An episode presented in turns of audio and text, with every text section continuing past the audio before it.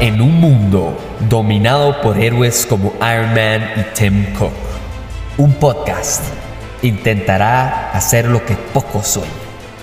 Acompáñenme y hablemos paja por 150 episodios o más en este 2023.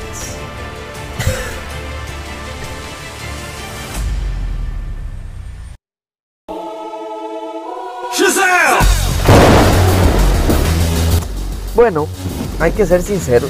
De verdad que hay películas que son para uno y hay películas que no son para uno. Y Shazam 2, usted debería de averiguar, gracias a este podcast o gracias incluso a, no sé, Rotten Tomatoes, mis redes sociales, eh, otras páginas como por ejemplo, no sé, Cinema Girl 21, que estuvo en los últimos días participando acá súper amablemente con el podcast, hablando de los Oscars y demás uno siempre, y yo me incluyo en esto, tiene que encontrar, y yo he encontrado, tengo mis reseñas que yo tomo de guía para este tipo de películas, porque esta película es el Ant-Man Quantumania de DC. Y, lo digo en todo el buen y mal sentido de la palabra. Es decir, esto es una película que justo como Quantum Mania tiene en Rotten Tomatoes, tiene un 50 y resto por ciento de los, de los críticos, pero también tiene un 80 y resto por ciento por parte de la audiencia. Se los voy a decir en mis palabras como lo dije en redes sociales. Esto es una mala película que disfruté. Es más, al punto de que podría volverla a ver. Creo que Ant-Man Quantumania es una película que disfruté muchísimo de ver, pero no la volvería a ver.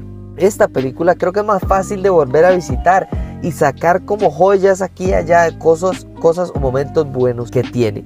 Y, estos son los puntos que anoté cuando estaba sentado esperando a que fueran las escenas post-crédito, que por favor, por lo que más quieran, quédense para ver la primera escena post-créditos. La segunda, si quieren, pueden irse. Se los digo porque no hay nada al otro mundo en realidad. Lo que sea. La primera, genial. Entonces, lo primero es ¿Qué es esta película? Para ver si le atrae a usted la idea de esta película. Esta película es la segunda parte de la primera. En la primera fue encontrar la familia. En esta segunda se trata de aferrarse a su familia. ¿Hasta qué punto está bien independizarme como parte de una familia que da miedo, ¿verdad? Irse del nido, que, tan, que terror, que no sé qué o más bien eso, es parte de ser de una familia, ¿verdad? Irse del nido, crecer, independizarse, eh, depender de todo para su familia, aferrarse demasiado fuerte a su familia o dejarlo ir muy fácil. Ese lado es muy importante en esta película y es parte fundamental de Billy Batson en su crecimiento como persona, como superhéroe, como huérfano que fue, etc. Y esta parte es importantísima. Ahora, esta película la comparé con Quantumania y me encanta esa comparación porque Quantumania fue una película que dije, si a usted no le gusta la ciencia ficción, no la vea. Pero de la misma manera les digo, si a ustedes no les gustan las películas sobre magia, no vean esta película. Esta película es magia del principio al final. Y a mí, como alguien amante de Harry Potter, como, como alguien amante de películas de, de magia, como las que hablé con, por ejemplo, con Diego eh, Vargas en la entrevista que tuvimos en el podcast. O sea, películas de magia al nivel de Hogwarts, a ese nivel creo que para bien, si ese es el tipo de película que a usted le gusta, excelente. Pero también para mal, en el sentido de que hay escenas dentro de esta película que nada más son efectos especiales para tirar para arriba y se nota y lo saca un poco uno de la película y demás. Pero ese es el juego de esta película, el juego para bien, que es por supuesto magia, de verdad, lo interesante de la magia, lo místico, la historia detrás de la magia, eh, todos los artefactos de la magia, ¿verdad? Todo ese lado es increíble. Pero el lado negativo es, claramente hay escenas, no todas, pero hay escenas donde la acción es muy show y no es tanto como acción para tener una razón, para dónde voy con esta magia. Y, esa parte para mí sí es importante. Esta película es cliché, eso es otra cosa. Si a usted le molesta que hayan clichés, o sea que de usted de sabe colorear por números, ¿verdad? Le, le, dicen en inglés, ¿verdad? Color by numbers, que es aquí pinte negro, aquí pinte verde, aquí pinte lo que sea. Y no que usted vea a una persona súper creativa. No, ese lado es, es, predecible y creo que ese es el lado cliché que a alguna gente no le gusta, pero para mí incluso yo lo resalto. O sea, una película que es cliché en el 2023 no es fácil hacerla. Y esta película para mí funciona del lado cliché. Es decir, si usted sabe a lo que va, justo como yo, yo iba con malas, malas no, bajas expectativas por el hecho de que no esperaba que esto fuera la, la próxima Dark Knight o la próxima Logan. O, no, esto es una película casi que de comedia, no al nivel de Deadpool, pero sí muy al nivel de la, de la primera de Shazam y me gusta que hayan mantenido ese tono. En cuanto a lo extremadamente bueno, hablemos de las actuaciones de número uno Helen Mirren. ¡Wow! Excelente. Ella tiene tan, le dan tan poquito guion y logra tantísimo con tan poquito guion. De verdad, aplaudamos a esta señora Primero por meterse en un papel tan demandantemente físico. Segundo por la actuación que se jala esta señora en un traje mega recontra incómodo que ella misma ha dicho en las entrevistas que es incómodo, pero que todo ella dice que todo buen actor debería de disfrutar la experiencia de estar en un traje de superhéroes. Jack Dylan Grazer. Mi esposa dice que yo me parezco a este mae. Pero de verdad que ella va a estar demasiado feliz cuando vea esta película porque este mae actúa impresionantemente bien. A él sí le dan con qué trabajar. Este carajillo es espectacular. Cuando tiene que ser gracioso es demasiado gracioso, pero demasiado gracioso es perfectamente gracioso al nivel de, no sé, cuando Tony Stark hace un buen chiste, usted dice, más es que así es el personaje, qué buena actuación, ese nivel. Y cuando tiene que ser emocional, que es la cereza al pastel, el Mae llora y usted le cree, el Mae le duele y usted le cree, el Mae le dan unas, hay unas frases que le dan, hay una parte que es como, crea en sí mismo, no sé qué, crea en sí mismo y el Mae la actúa súper demasiadamente bien. Además de eso, lo último que quiero rescatar en actuación también es Jaimon Honsu. Jaimon Honsu en la primera película detesté el papel del Mae, que es este negro que es el hechicero que decide darle los poderes a Shazam. En la primera no me gustó para nada, y eso que me encantó de esa película.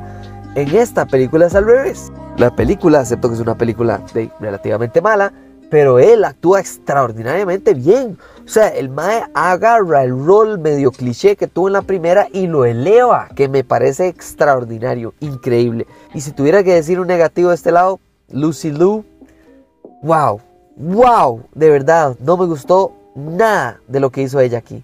Nada. O sea, no hubo una sola escena que yo dijera, ah, madre, qué bien, Lucy, nunca. O sea, en todas las escenas, yo, no actor, podría haber actuado mejor que ella.